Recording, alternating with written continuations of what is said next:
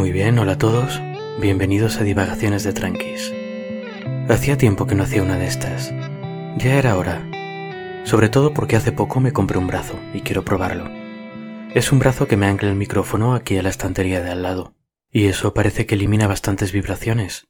Y que quita ruido y además me lo pone ya cerquita de la cara y no necesito inclinarme. Con lo cual aquí estoy, grabando como un auténtico señor. Así que charlamos un poco. Y por supuesto, para el caso de hoy, como en el caso de todas las divagaciones, se aplican los avisos de siempre. Este es un episodio de divagaciones, y lo que digo aquí son exactamente eso, divagaciones. Son opiniones mías, son cosas que se me ocurren a mí con una taza de café delante, y en este episodio en concreto me meto en cosas que directamente tampoco son biología. Así que no os tomes lo que digo como nada remotamente parecido a una opinión experta, ¿vale? Bueno, pues a ello entonces.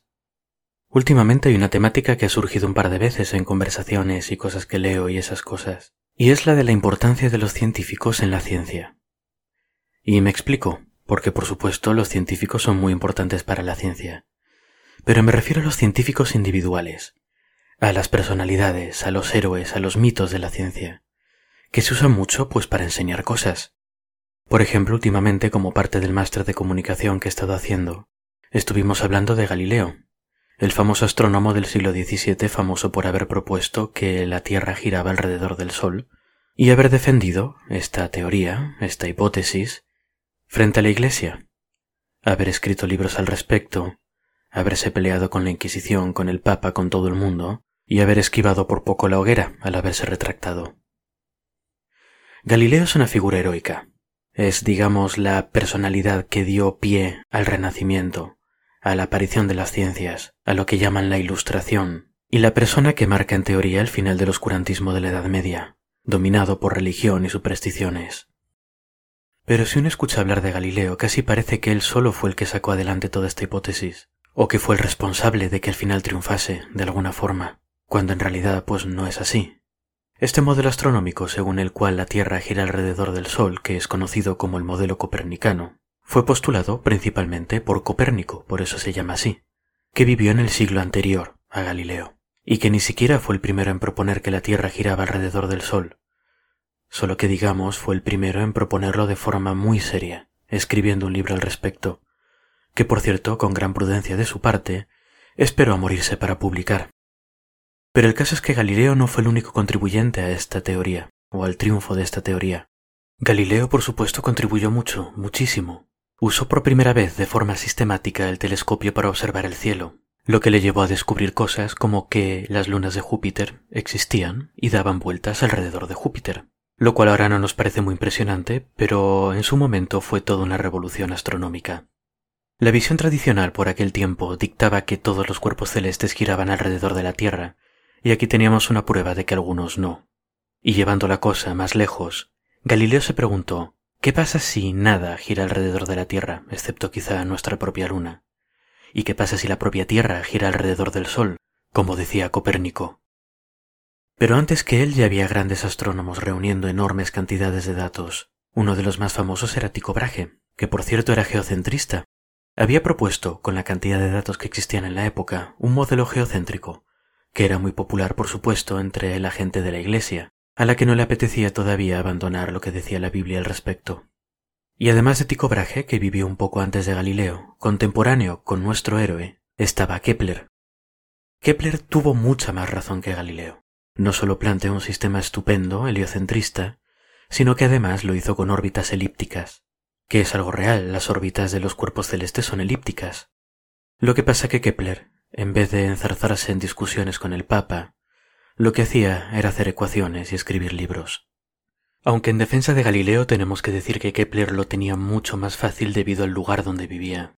Y es que veréis, todo este tema de Galileo, de Kepler, del geocentrismo, del heliocentrismo, está ocurriendo en un contexto histórico mucho mayor, que incluye la pérdida de poder de la Iglesia católica frente a la reforma protestante en gran parte de Europa, algo que llevaba pasando ya un siglo. De hecho, para cuando Galileo vivió, el norte de Europa era ya mayoritariamente protestante, y en él era mucho más seguro trabajar en este tipo de cosas sin que viniese nadie a quemarte. Y en parte la razón por la que la Iglesia católica en concreto estaba tan sensible con estos temas es porque cada vez estaba perdiendo más y más poder frente al protestantismo. Y bueno, para cuando Galileo empezó a pelearse con todo el mundo ya había habido como un siglo de guerras, y continuaban. La historia de Galileo es contemporánea con una de las guerras más sangrientas de la historia, la Guerra de los Treinta Años. Así que en su momento, realmente, si lo pensáis, la gente tenía cosas mucho más importantes en las que pensar que en un astrónomo, y que en si la Tierra giraba alrededor del Sol o al revés.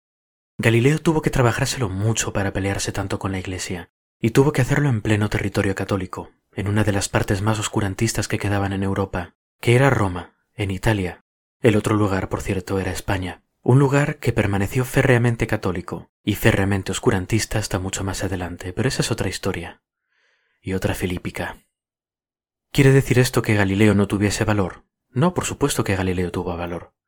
Por supuesto que el trabajo de Galileo es muy valioso. Y por supuesto que la persona en sí, pese a haberse retractado, cosa que, por cierto, me parece muy bien, nadie merece morir por una publicación o tendrían que pagarnos mucho más a los científicos. El caso es que Galileo, pese a todo, tenía mucho valor, trabajaba mucho, y sus contribuciones fueron valiosas pero probablemente no fue una figura tan absolutamente imprescindible como se lo pinta muchas veces. Todo este tema del heliocentrismo, de que la Tierra gira alrededor del Sol, ya estaba bastante cayéndose por su propio peso en base a los datos que sacaba todo el mundo, Galileo incluido, pero también otra gente que estaba trabajando en el tema en Europa y en otras partes del mundo. Básicamente el geocentrismo tenía los días contados. El caso es que Galileo es simplemente una persona más en una época, en un movimiento intelectual, y aunque lo hubiese atropellado un carro a los cinco años o aunque la iglesia lo hubiese quemado a los cincuenta, tarde o temprano la verdad habría salido a relucir. Y de hecho unas décadas después de todo este juicio de Galileo y de la iglesia obligando a retractarse y todo este tema, Kepler ya sacó sus teorías, en lugares de Europa más seguros, y cada vez se empezaron a publicar más y más cosas, incluso cosas en lenguaje común.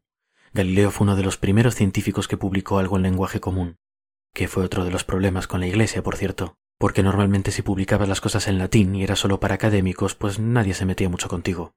Otra cosa es que empezaras a diseminar, pues cosas heréticas por ahí, ¿sabes? Pues a la gente no le gustaba.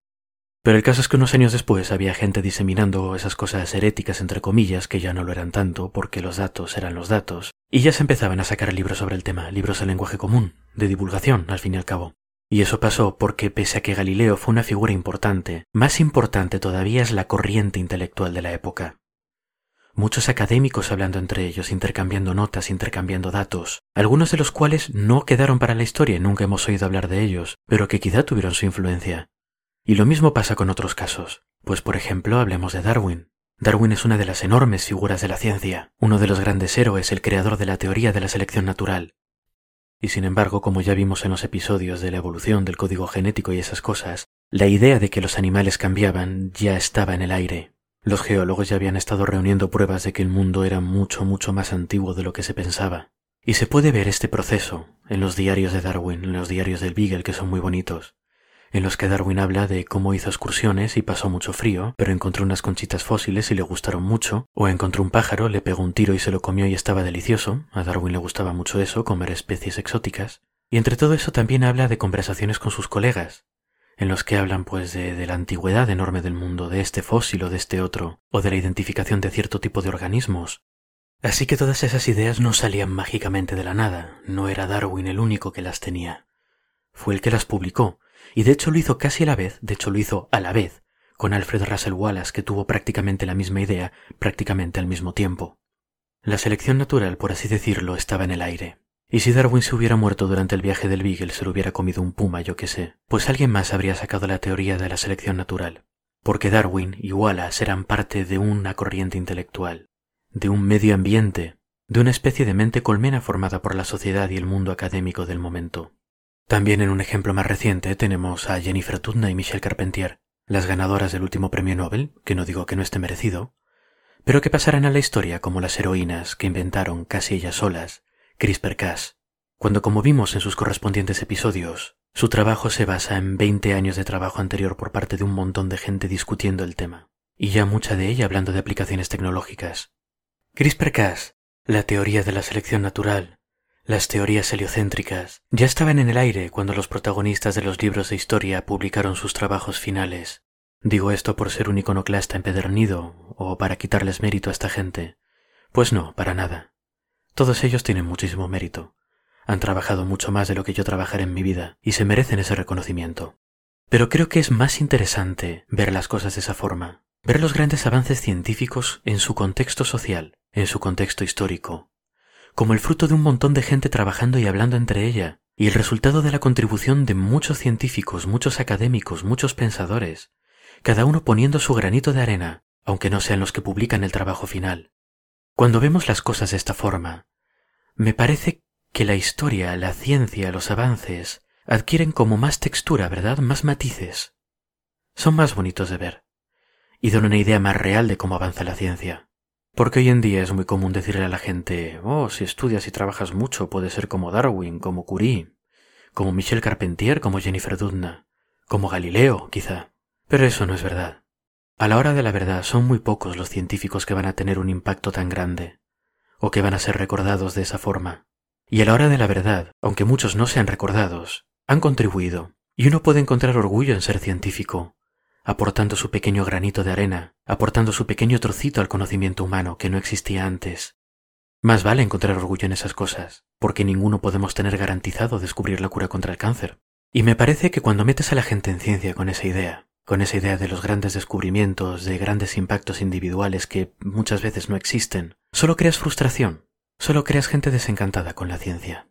Y me parece que la ciencia ya es bastante difícil como para crear ese tipo de falsas expectativas en la gente. Además, aunque uno no quiera ser científico, está bien que el público se entere de cómo funciona la ciencia. Esto no es un loco borracho en su garaje inventando portales interdimensionales. Esto no es un señor haciéndose un viaje y creando una nueva teoría de la evolución. Esto no es un señor agarrando un telescopio y demostrando él solo que la Tierra gira alrededor del Sol. Nada funciona así. La ciencia es un producto de una sociedad, del producto de mucha gente trabajando, y últimamente, cada vez más, el producto de la ciencia como institución, de muchos masterandos, doctorandos, postdocs, profesores junior, profesores senior, gente a todos los niveles que está trabajando, dejándose los cuernos para hacer pequeños avances incrementales, que un día, quizá de aquí a veinte años, resultarán en un avance importante, pero que hoy no. Y la gente tiene que entender que el hecho de que no todos los científicos sean un Galileo, un Darwin, una Marie Curie, una Jennifer Doudna, una Michelle Carpentier, no significa que lo que se haga no tenga valor. Y que de hecho cuanto más cuidas al científico pequeño, cuanto más valoras la ciencia pequeña, más creas un ambiente propicio para que te salga el siguiente gran científico, la siguiente gran teoría. En cambio, si el público piensa que la ciencia es cuestión de lotería, de esperar a que te salga el genio de turno que hace todo sin necesidad de que nadie le ayude, va a pensar que para qué metemos dinero en la ciencia, para qué crear una carrera científica, para qué crear apoyos institucionales, leyes, seguridad laboral, todas esas cosas. Al fin y al cabo, la ciencia es de locos individuales que trabajan en su garaje, ¿verdad? No es de cientos de miles de personas trabajando en laboratorios, yendo cada día a las nueve de la mañana, haciendo sus experimentos, volviéndose. No es todo ese esfuerzo colectivo, no. Es un señor que pudo subirse a un barco e inventarse que los animales evolucionaban.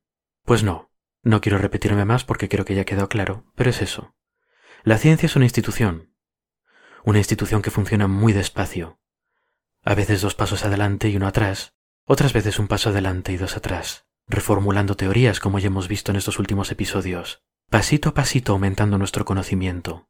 Si queremos que nuestra sociedad, que nuestro país produzca un Darwin, un Galileo, una Michel Carpentier, una Jennifer Doudna, una Marie Curie, un Louis Pasteur, todo ese tipo de gente que sale en los libros de historia, tenemos también que tener en cuenta y cuidar a todos los que no salen en los libros de historia, a todos los que mantienen ese mundo académico en el que las ideas fluyen, en el que se crean las corrientes intelectuales que permiten que cuando el momento llega, la persona adecuada sea capaz de agarrar esa idea y convertirla en realidad, y demostrarla, y ponerla en papel y sobre todo crear un ambiente social en el que la ciencia sea apreciada y estimulada, en el que la gente entienda que el conocimiento es un bien público, que es algo que hacemos entre todos y que merece la pena financiar mejor a los científicos, y sobre todo que merece la pena ser científico, aunque uno nunca vaya a ser una gran figura.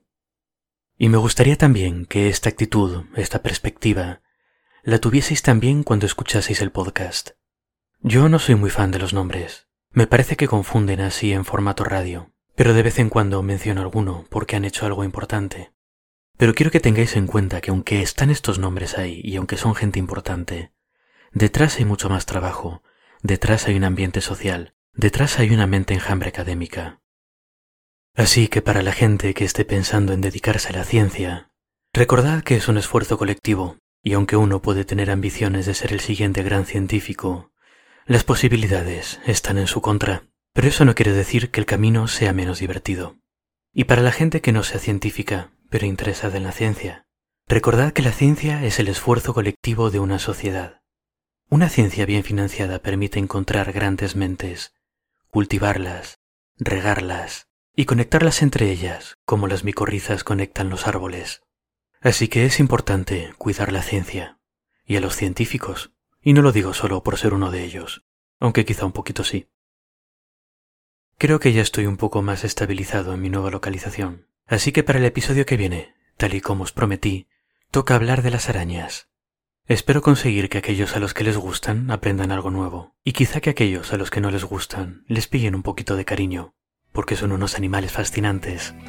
Hasta la próxima pues, y espero que hayáis disfrutado este episodio, por llamarlo de alguna forma.